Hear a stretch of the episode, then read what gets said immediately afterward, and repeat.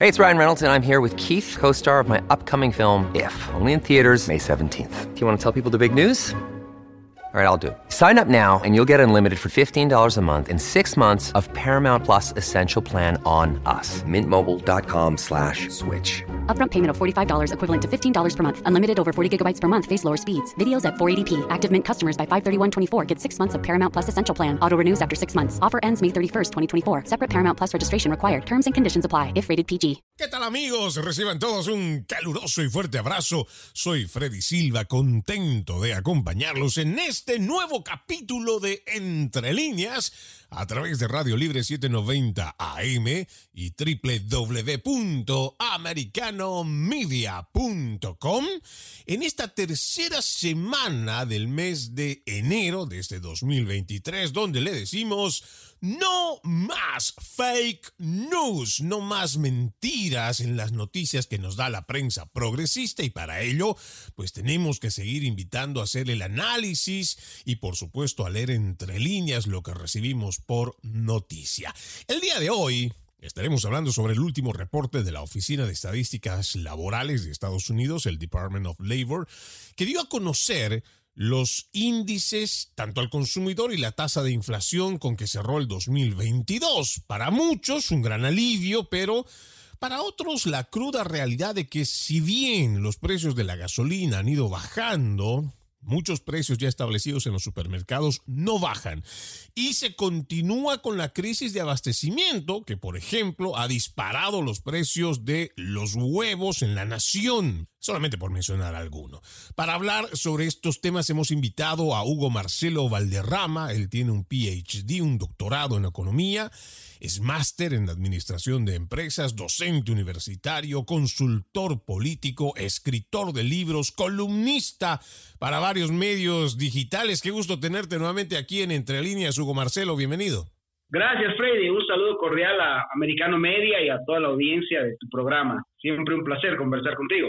Bueno, hablemos de lleno sobre este reporte. Las cifras marcan, y esto estoy sacando de un artículo publicado el 12 de este mes. Fox News lo plantea.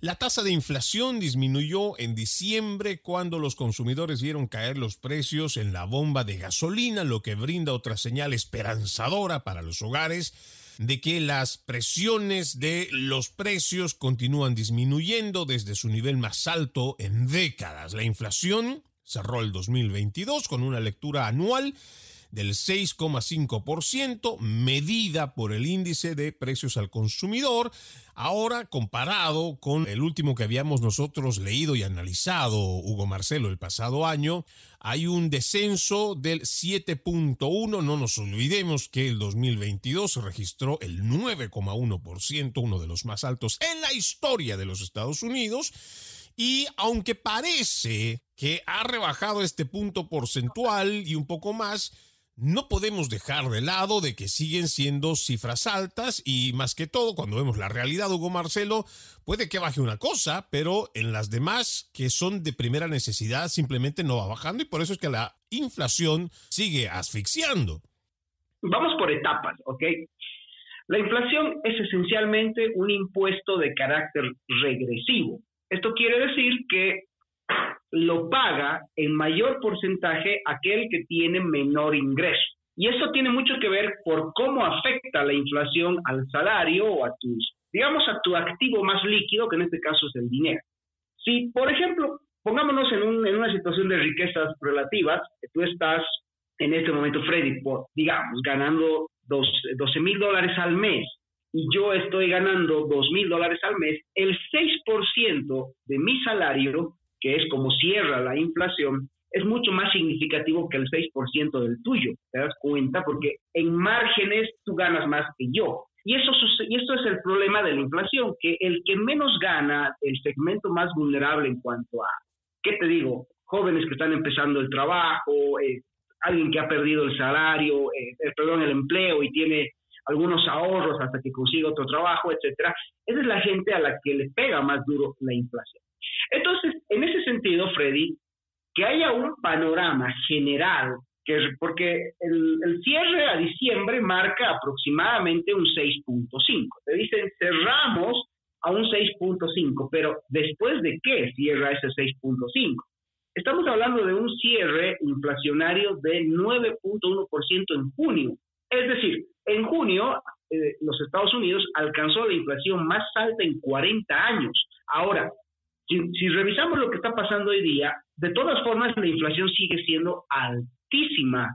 Y, es, y el tema es de que, como el cálculo se hace a partir de promedios de precios, hay precios que evidentemente han bajado, pero hay otros que se han mantenido. Cuando, cuando hablamos, por ejemplo, de, de algunos alimentos básicos, estoy viendo, estoy viendo el reporte que tú me presentes y se habla, por ejemplo, de que los precios más elevados siguen siendo, por ejemplo, el rubro de alimentos. Estamos viendo huevos, estamos viendo carnes, lácteos, etcétera, siguen siendo precios elevados. Casualmente, porque son eh, productos que por su característica tienen una demanda inelástica. Yo necesito comer sí o sí, si no como no subsisto. Entonces, no importa cuán caros estén, voy a tener que comprar igual los productos e inclusive separarme de otros, ¿no? Eh, dejar de comprar algunas cosas que podrían considerarse suntuarias en casos, en cada caso en particular. Pero eso es lo que se está viendo, ¿no? Todavía una inflación alta, eh, estamos hablando de los mismos picos inflacionarios de los años 80, que eso es lo preocupante que debería llamar a la reflexión en este momento a la clase política de los Estados Unidos. Claro, porque en algún momento uno tiene que hacer esa media o tiene que haber la comparación. Mucha gente dirá, pues estamos eh, queriendo comparar lo que ha sido en el 80 con lo que estamos en 2021, con situaciones y economías diferentes. Sí, pero tenemos que tener un punto de partida de comparación. Yo por lo menos cuando llegué hace más de 20 años aquí a los Estados Unidos, mi dinero, el que tanto nos ha costado y nos sigue costando ganarlo, pues podía rendirte para muchas cosas. No vayamos hace 20 años atrás, vayamos solo a 10 años atrás, cuando todavía en este país podías tú ir a una tienda de dólar y realmente podías encontrar cosas buenas comprando a un solo dólar, porque además el poder adquisitivo te permitía comprar cosas relativamente buenas en esa tienda de dólar, pero que era, por supuesto, suficiente para las necesidades ya cuando tenías que hablar de ir a un supermercado. Esos mismos 100 dólares que hace 10 años, hace 5 años nomás, te servían, o vamos, tres años nada más para atrás con la anterior administración, esos mismos 100 dólares han reducido, pero gravemente en su capacidad de adquisición. Y ese es el problema que cuando uno hace las comparaciones, pues tiene que ver cuándo y en qué momento mi dinero valía más, Hugo Marcelo. Mira, tú has dado en el clavo, Freddy. la mejor forma de medir el valor del dinero es su capacidad de compra. Entonces, si tú hace tres años atrás con 100 dólares llenabas un canasto de supermercado y hoy día necesitas 200 dólares para llenar lo mismo, entonces estás hablando de que te has empobrecido, estás gastando más dinero para, para comprar lo mismo que hace tres años consumías. Y ese es el efecto de la inflación, Freddy, que al que menos gana, al que menos ingresos tiene, es al que le golpea más duro. Casualmente él va a tener que destinar más dinero a esos bienes, sacrificando muchas cosas. Y este es el problema eh, que viene a continuación, Freddy. La planificación. Cuando yo tengo inflación, mis planes de largo plazo se van esfumando. A medida que la inflación es más alta, tengo menos estabilidad, gasto mucha energía resolviendo el presente y olvido el futuro, que esa es la característica central de los países de América Latina. Tú y yo somos de, Bolivia, somos de la misma ciudad y te das cuenta que nuestros padres, por ejemplo, no tenían tiempo, ni nosotros tampoco, de planificar lo que íbamos a hacer de aquí a cinco años, porque había que resolver el alquiler de mañana, la cuenta de pasado mañana, o sea, no había tiempo de hacer planificación financiera y es casualmente producto de, de desórdenes económicos como el desorden inflacionario. Y lastimosamente, cuando una sociedad empieza a tener inflación alta, se va desestructurando la perspectiva de largo plazo de proyección económica y eso es muy peligroso, porque a la larga significa menos riqueza. Es decir, para que se construya la riqueza del mañana tiene que haber estabilidad en el presente y al mismo tiempo marcos institucionales que le garanticen esta estabilidad en, una, en, las siguientes décadas. Eso es lo que genera Estados Unidos en general. Por eso era un país exitoso, porque la gente sabía que podía encontrar estabilidad.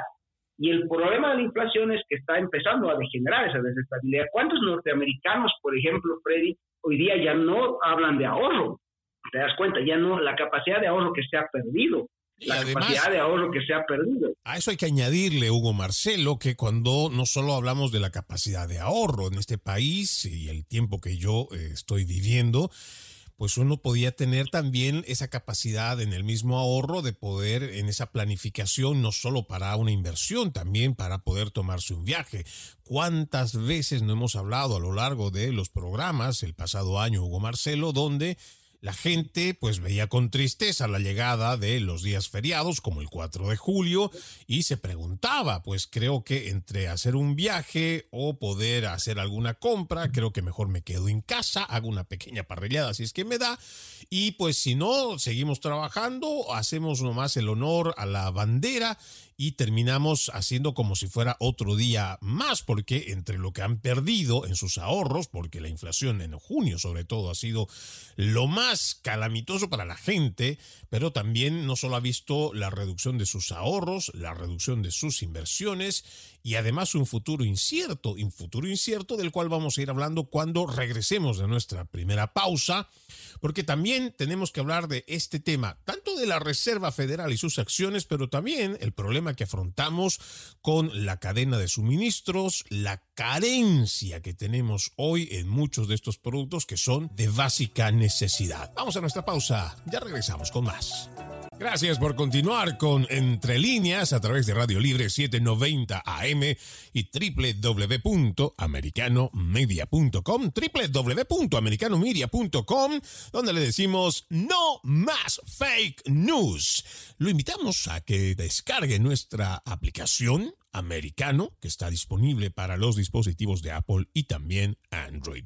Nos acompaña en esta jornada Hugo Marcelo Valderrama, tiene un doctorado en economía, es máster en Administración de Empresas, un docente universitario, y estamos haciendo un análisis sobre el último reporte de la Oficina de Estadísticas Laborales de los Estados Unidos, donde se indica que la última lectura de la inflación alcanza el, el 6,5%, medida que para algunos es un alivio, pero no deja de ser entre los más altos que hemos tenido en la historia de los Estados Unidos, comparando además con el más alto que registramos a mediados del pasado año, 9,1%, lo que ha hecho que muchas familias pues vayan perdiendo el poder adquisitivo de su dinero. Y algo que nos decía que es muy importante eh, remarcar nuestro invitado, él decía, la planificación se esfuma con los fenómenos inflacionarios. ¿Y cuánta verdad hay en esto? Porque lamentablemente muchas personas que tal vez tienen ya a sus hijos creciendo y que van a necesitar, además del autito que puede llevar a papá y mamá al trabajo, pues necesitan otro tal vez para que mamá, papá y el hijo en todo caso ya se encargue de llevar a los hermanos, viendo cómo van creciendo, pero muchas de estas eh, planificaciones de ahorro pues se van yendo. ¿Por qué? Porque la riqueza que podría significar el efectivo que uno recibe por el dinero que trabaja, o lo que trabaja por el dinero más bien, va viendo cómo esta capacidad adquisitiva pues se va reduciendo y con ella se van yendo ahorros, lo mismo que los sueños, las aspiraciones, las inversiones. Y muy pocos, Hugo Marcelo, hacen referencia a esto, cuando en realidad deberíamos no solamente fijarnos en esta parte pragmática que nos dan los números, sino también en lo que representa el esfuerzo, el trabajo y el ver si ese trabajo que estás haciendo rinde para que tú puedas tener estos sueños. Mira, Freddy, hay un detalle, y en esto creo que hay que ser crítico con la escuela de la economía norteamericana. La escuela, escuela económica de los Estados Unidos, la que se enseña en las universidades y de la cual se ha bebido y han, y han tomado de estas aguas casi todas las universidades de América Latina, ha reducido la economía a un asunto de números, a un asunto de gráfico una reducción bastante peligrosa porque la economía no es una ciencia de, como la física, ¿no? La economía trabaja con personas. Entonces, el reducir el asunto de números y solamente el análisis de números olvida un elemento central, y esto es importante rescatar de la economía del siglo XIX, de la ciencia económica del siglo XVIII y XIX, que hablaba del elemento humano presente en todo análisis económico. Y tiene mucho que ver con lo que tú dices. Ok, el ser humano no es, no es solamente números, en el ser humano hay esperanzas, hay sueños, hay búsqueda de la felicidad, que dice la Constitución de los Estados Unidos. Entonces, uno tiene que ver que la economía es un instrumento, es un mecanismo, el mercado, por ejemplo, es un mecanismo para la búsqueda de riqueza y el establecimiento o la búsqueda de mi propia felicidad, como dicen ustedes. Pero se ha reducido a pensar que lo importante es, o lo único que hay que hablar de economía es de números, de gráficos, y eso no digo que esté mal, pero es una reducción que corre el riesgo de, por ejemplo, ver un artículo que te dice, bueno, la inflación bajó de 9 a 6.5. Ah, estamos bien.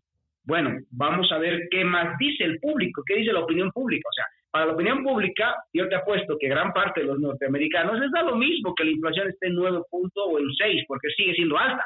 ¿Te das cuenta? En el gráfico puede que se vea bonito, ¿no? Ah, bajó la inflación, pero en, el, en la opinión pública, en lo que siente la gente, en el bolsillo del ciudadano, 6.5% de inflación sigue siendo elevada, sigue, siendo, sigue, sigue afectando mi estabilidad de precios, sigue forzándome, por ejemplo, a, destinar más tiempo a resolver el presente, olvidando la planificación del futuro. Me sigue poniendo en dificultades económicas. Entonces, hay que mirar, y concuerdo contigo, el lado humano de la economía y no solamente esta reducción que se ha hecho de solo ver gráficos, que no digo que esté mal, repito, no está mal ver gráficos, pero tiene que tomarse en cuenta lo, que está alrededor de esos gráficos, familias, sueños, emprendedores, etcétera. Claro, y aquí cuando hablamos de este simplismo es lo que lamentablemente vemos también a través de la prensa progresista, que no voy a dejar de decirlo, se ha vuelto en un aliado más, en un vocero, en un portavoz de el gobierno de izquierda porque lo celebra y hace que el resto del mundo lo celebre, en vez de que nosotros estemos constantemente exigiéndoles a quienes están haciendo ordenanzas, a quienes están haciendo leyes, a que vayan siempre en pos de la ciudadanía, del individuo, y no en mejorar los ingresos de las grandes transnacionales o las grandes empresas, las grandes cadenas de supermercado, porque también eso es lo que a nosotros nos interesa, el individuo, sus familias. Pero cuando hablo de o de la cadena de supermercados, hay algo que no puedo dejar pasar y quiero que por favor nos ilustres un poco porque la gente tenga una idea en cuanto a este tema del problema, de la crisis de desabastecimiento de la cadena de suministros, porque si bien la importación de productos recae en el sector privado, que al final del día son los que traen y compran de afuera, no podemos descartar que son los políticos los que elaboran estas normativas de dicha importación y en la mayoría de las veces terminan imponiendo leyes con tinte ideológico, como lo estamos viendo con este New Green Deal, que pone muy por debajo las necesidades y requerimientos del pueblo en general. A eso hay que añadirle que también están llevando adelante otra vez políticas ideológicas donde están diciendo al agro ya no hay que consumir carne y pasan ciertos fenómenos que no se logran explicar, como la muerte de reses de forma súbita y muchas de estas otras cosas. Pero cuando ya uno hace eh, el análisis en cuanto a la cadena de suministros, Hugo Marcelo, ¿cómo entendemos y si hay un culpable, cómo es que identificamos a ese culpable? Mira, Freddy, yo soy un defensor de la, de la economía libre y del Estado limitado. Eso quiere decir que la economía debe funcionar dentro de los parámetros de la libertad económica y el Estado juega un rol de árbitro, si quieres, de juez, ¿no? Para impartir justicia. Entonces, los Estados Unidos, en esencia, cuando uno revisa, por ejemplo, la historia de los Estados Unidos, que no es perfecta porque la humanidad es, imperfecta por naturaleza, pero en general se han respetado ciertos principios de, de ese tipo, ¿no? Ahora, ¿qué es lo que pasa?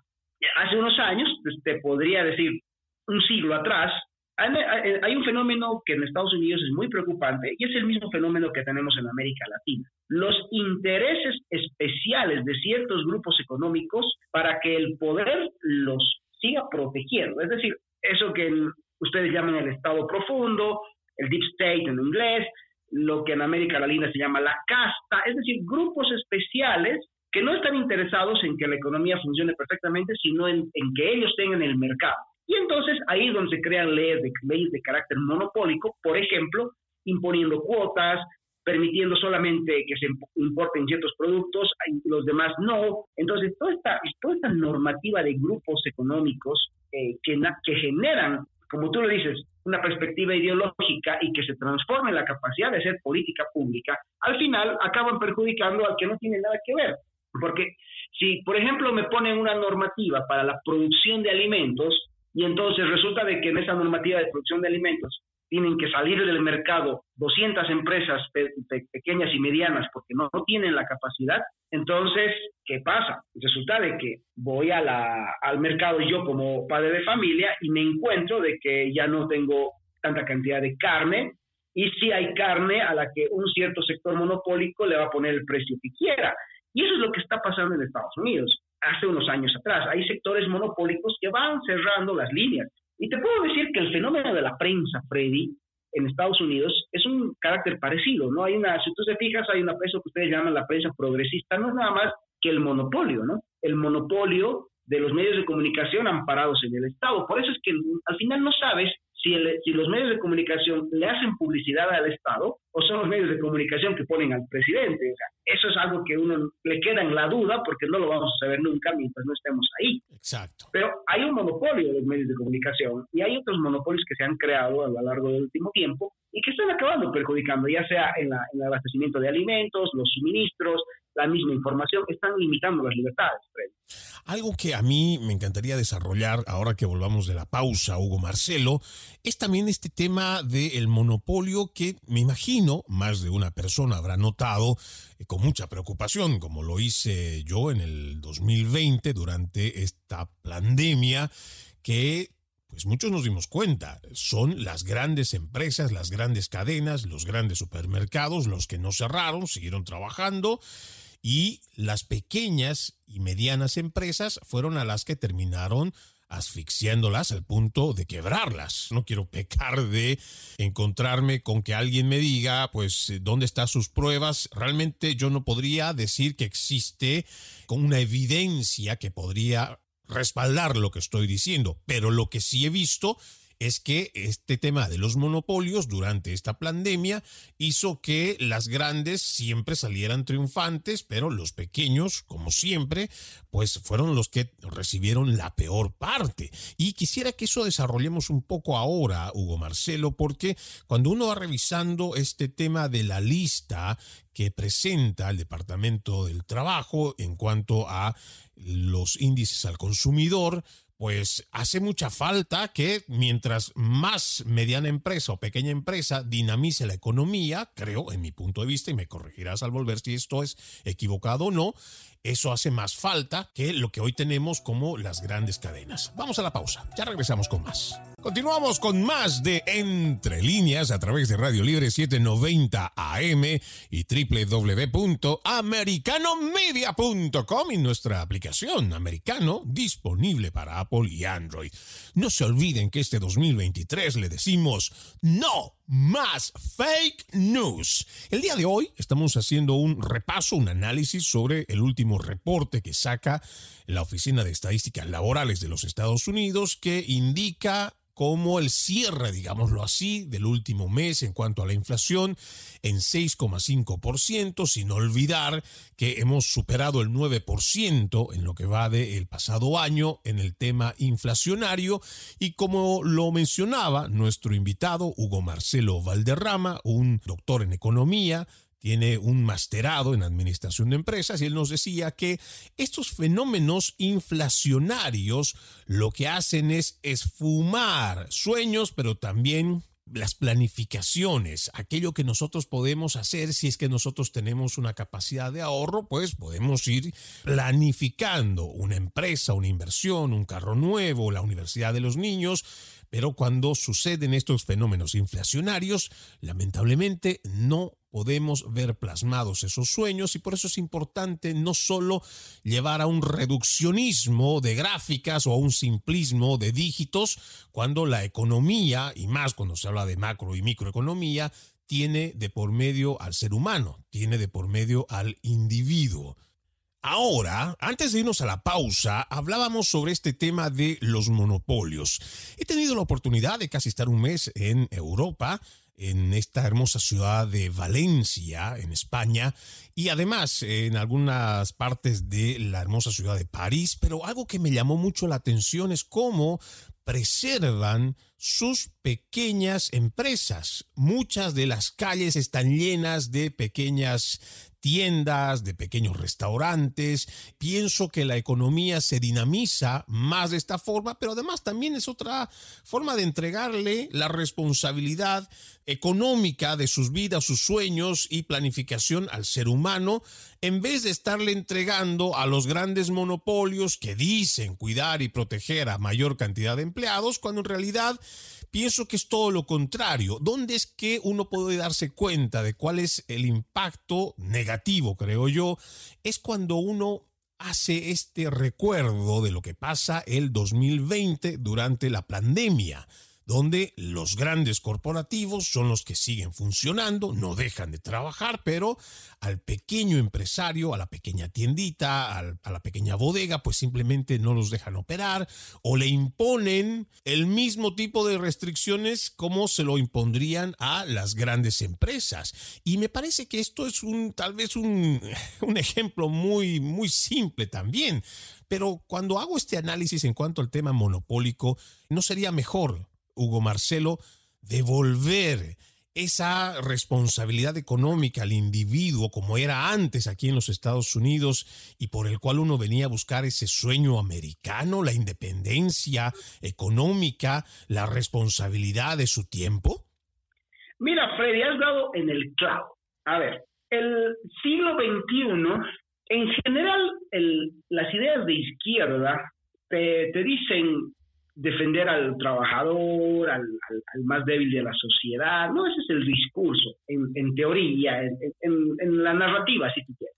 Pero en la práctica, la izquierda lo que hace es comúnmente, comúnmente, crear grandes monopolios en la educación, en la salud, en las empresas, etcétera, porque la creación de monopolios es un fenómeno típico del poder uso el aparato político, el instrumento del, del, del Estado, que es la aplicación del poder para desplazar a, mi competencia o a cualquier otro y, quedarme con el dominio.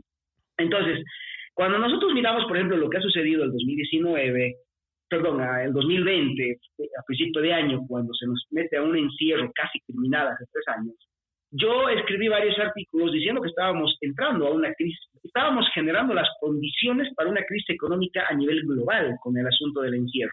Me cayeron, me cayeron a palos, ¿no? Los, los médicos, etcétera. Que de paso yo creo que los médicos han aprovechado la circunstancia que les dio la pandemia para sentirse los mega ultrapoderosos e incuestionables, ¿no? Entonces nadie podía cuestionar lo que decía un médico porque estábamos en pandemia entonces también ha habido ese juego de eh, inflarles el ego al, sector salud en todo el mundo, porque eran incuestionables los médicos. No, no podía ni siquiera hacerles una pregunta sin que te traten de irresponsable, vivimos en la peor crisis de la humanidad, todo este cuento. Pero en términos fríos, y te voy a dar el dato de América Latina, porque no tengo a disposición de, de Estados Unidos, pero de América Latina, significó que de México para abajo han quebrado más o menos 7 millones de empresas pequeñas y medianas, quebradas, que han desaparecido del mercado.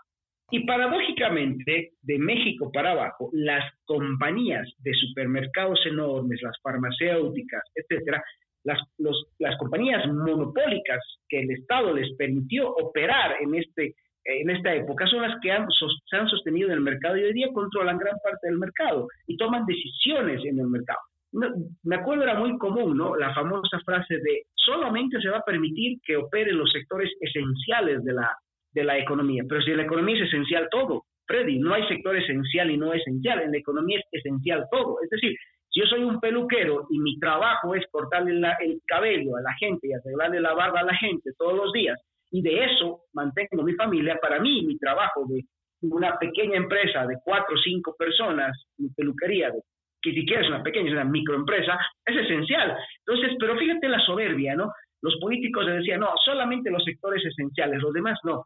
¿Y cuál era el sector esencial que te decían ellos? Siempre han sido las grandes cadenas, las beneficiadas. Y eso ha pasado en México, de México para abajo. ¿no? Aquí en Bolivia, donde estoy yo, las grandes cadenas de supermercados, que no son muchas, son tres o cuatro, ellas han operado tranquilamente todos, todo el tiempo del encierro. En cambio, los negocios de barrio, los negocios pequeños, la tienda de, de la esquina de mi casa, por ejemplo, no podía abrir todo el día, tenía restricciones.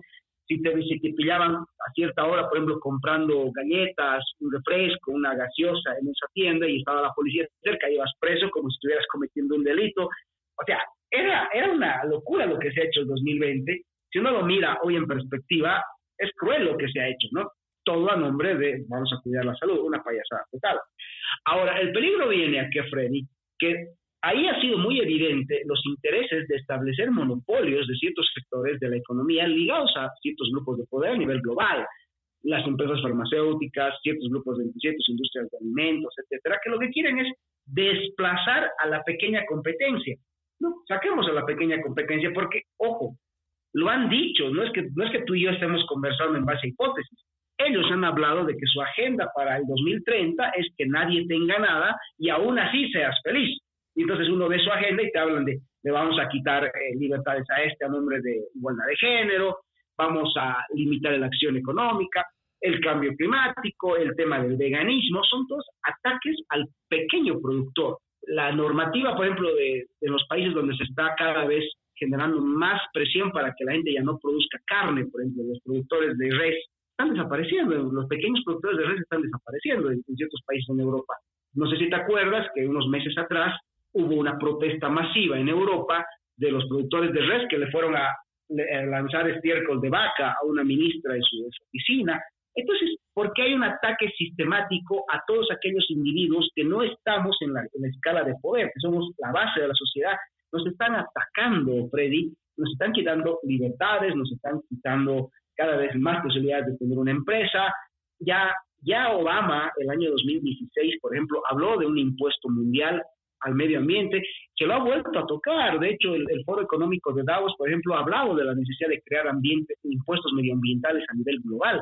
¿Quién va a cobrar un impuesto medioambiental a nivel global? Pues básicamente la ONU, ¿no? ¿Y quién se va a beneficiar de una normativa cada vez más estricta para las empresas? Pues las grandes compañías, porque son las que están promoviendo esas normativas y las pequeñas empresas que vamos. O sea, nos están llevando, eh, Freddy, a un modelo chino, a gran escala. ¿no? Eh, Agustín Laje alguna vez lo dijo, que el modelo chino es lo peor que puede haber, porque habla de un modelo de explotación abusiva por parte del, del empresario, permitido, socapado y promovido por el Estado, por un Estado también abusivo. Entonces, te dejan más o menos trabajar, te dejan más o menos tener cierta estabilidad, pero no puedes opinar, no puedes decir nada. Claro. Eh, si te quieres abrir una empresa, te la van a fundir. O sea, estamos yendo ese camino. Y eso es importante, ¿no? Estamos perdiendo libertades en pos de monopolios cada vez más grandes, Y lo, y lo, más grave también es que estamos viendo, somos testigos de que esto se está dando en distintas partes del mundo y de forma simultánea y no entendemos que se trata de una agenda globalista. Mucha gente cuando habla sobre estos temas, y es que también la prensa progresista, que es la misma que son los mismos dueños los que llevan adelante este mensaje, pues te catalogan como un teórico de la conspiración y de esa forma ellos anulan cualquier tipo de debate al respecto. Pero es algo que se está dando de forma simultánea. Lo que nos mencionaba el tema en Europa, lo mismo está pasando en los Estados Unidos que están atacando al agricultor o aquel que tiene ganado y que están haciendo la forma más difícil de que ellos puedan prosperar y subsistir con sus trabajos. Y esto es muy importante y por eso es que al volver de la pausa vamos a seguir desarrollando este tema de los monopolios, porque alguna salida le tenemos que encontrar y tenemos que ver la forma de cómo hacer una muy buena resistencia. Vamos a la pausa, ya regresamos con más. Continuamos con más de Entre Líneas a través de Radio Libre 790 AM y www.americanomedia.com y los invitamos a que vayan visitando nuestra página, además que está bastante chula, está bastante bonita, es nueva, está bastante dinámica.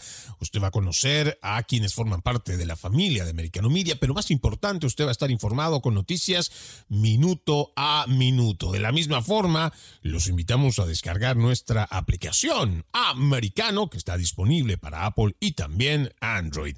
Estamos haciendo una revisión en cuanto a las cifras que deja el tema de la inflación en los Estados Unidos, que cae un 6,5%, y con nuestro invitado, Hugo Marcelo Valderrama, tiene un doctorado en economía, es máster en administración de empresas, pues viendo los problemas colaterales que tienen. Y nosotros hablábamos sobre este problema que visualizamos ya desde años atrás en cuanto al monopolio y cómo durante la pandemia y de ahí en adelante, pues estos grandes conglomerados son los que más se han beneficiado. No solamente hablamos de supermercados, hablamos de la industria farmacéutica, ni hablar la cantidad de dinero que se han encajado los distintos medios de comunicación, igual que las redes sociales y sus fact-checkers. Pero quienes han terminado bastante golpeados, como nos decía en este reporte, más de 7 millones de personas de México en adelante o hacia el sur del Río Grande, eh, pues han perdido sus negocios, 7 millones. Pero este tema de los monopolios, y creo que esto es más para la reflexión, Hugo Marcelo, creo que se nos está olvidando que dentro de los Estados Unidos, y ojalá sirviera esto para el resto de las naciones, los padres fundadores precisamente pensaron que el monopolio de las grandes empresas era dañino para la economía del ciudadano. Hoy estamos viendo cómo en todo el mundo o en gran parte del mundo, esto que nosotros antes no vislumbrábamos de forma clara, tal vez a finales del siglo pasado, hoy ya lo vemos plasmado en grupos de poder, que muchos de estos supermercados terminan pues postulándose para un cargo público y desde ahí empiezan ya no a beneficiar y a buscar lo mejor para el ciudadano, sino para sus intereses económicos en las empresas. Y es ahí donde creo que es importante hacer la reflexión para que se vaya enseñando también en las escuelas, universidades, Hugo Marcelo, para que se muestre el verdadero impacto que tiene la corporatocracia. Sí, mira, te voy a dar un caso muy particular. Comúnmente se asume que la industria delincuencial por excelencia es el narcotráfico. Y es cierto, es una industria delincuencial. El narcotráfico ha ejercido y ha convertido a los países de América Latina en rehenes de cárteles del narcotráfico. Pero aquí hay un detalle, Freddy. Nadie habla, por ejemplo, de los cárteles de la medicina. Y te puedo asegurar, Freddy, que las grandes corporaciones médicas se han comportado tan peligrosas como se han podido comportar cualquier cártel del narcotráfico en América Latina. Hace unos años atrás, el profesor Peter Gotzen, él es un profesor danés, doctor en biología, sacó un libro que se llamaba Cómo sobrevivir a un mundo sobremedicado. Y a tu audiencia se lo recomiendo porque es un libro para entender más o menos cómo está operando el sistema médico ya hace más de una década o dos décadas en el mundo entero. No es solamente en un país, es en el mundo entero. Entonces, el sistema médico, ¿qué es lo que ha hecho? O la industria médica ha forzado, por ejemplo, a que la medicina sea un monopolio. Comúnmente es un monopolio del Estado. En América Latina y África y los países subdesarrollados, la medicina se ha convertido en un monopolio del Estado. Y esta, industria médica está pagando estudios que, según palabras de un experto en medicina y microbiología, son campañas de marketing, no son realmente estudios científicos, sino campañas de marketing, porque muchas veces ya la medicina está fabricada antes de que la enfermedad se le ponga un nombre. Y él lo dice, ¿no?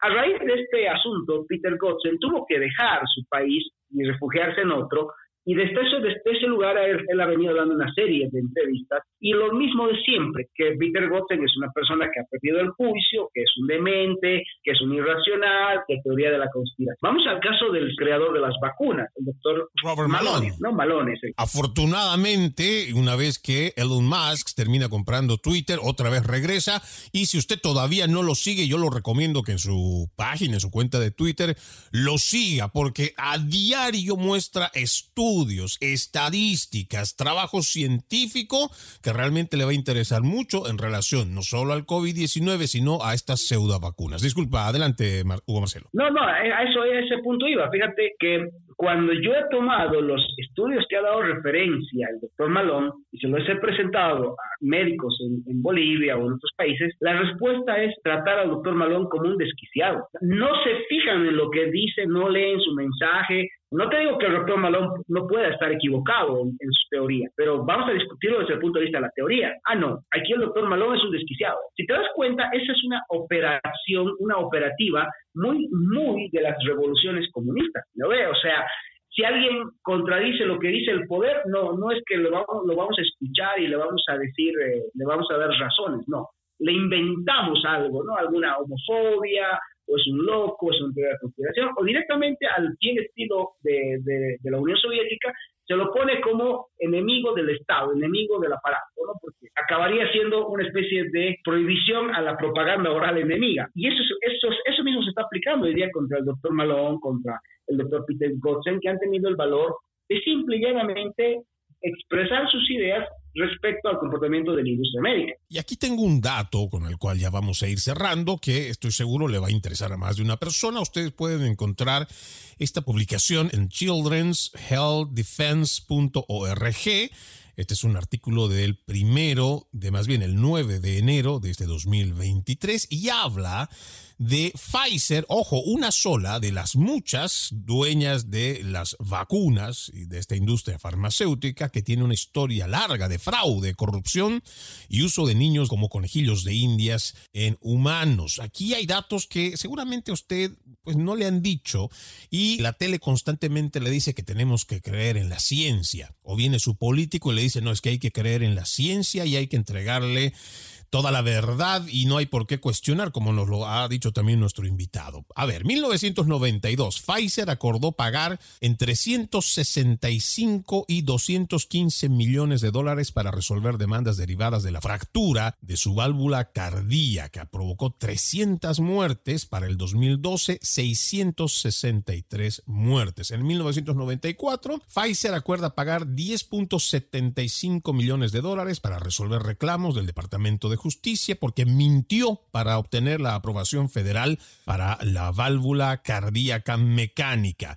1996, Pfizer administró un fármaco experimental durante un ensayo clínico a 200 niños en Nigeria, pero nunca les dijo a los padres que sus hijos eran sujetos de un experimento. En 2018, o 2004 más bien, Pfizer acuerda declararse culpable de dos delitos graves, paga 430 millones de dólares en multas para resolver los cargos de promoción fraudulenta del medicamento Neurotin para uso no aprobado. El 2008, el New York Times publica un artículo titulado Los expertos concluyen los estudios manipulados de Pfizer. Pfizer retrasó la publicación de estudios negativos, giró los datos negativos.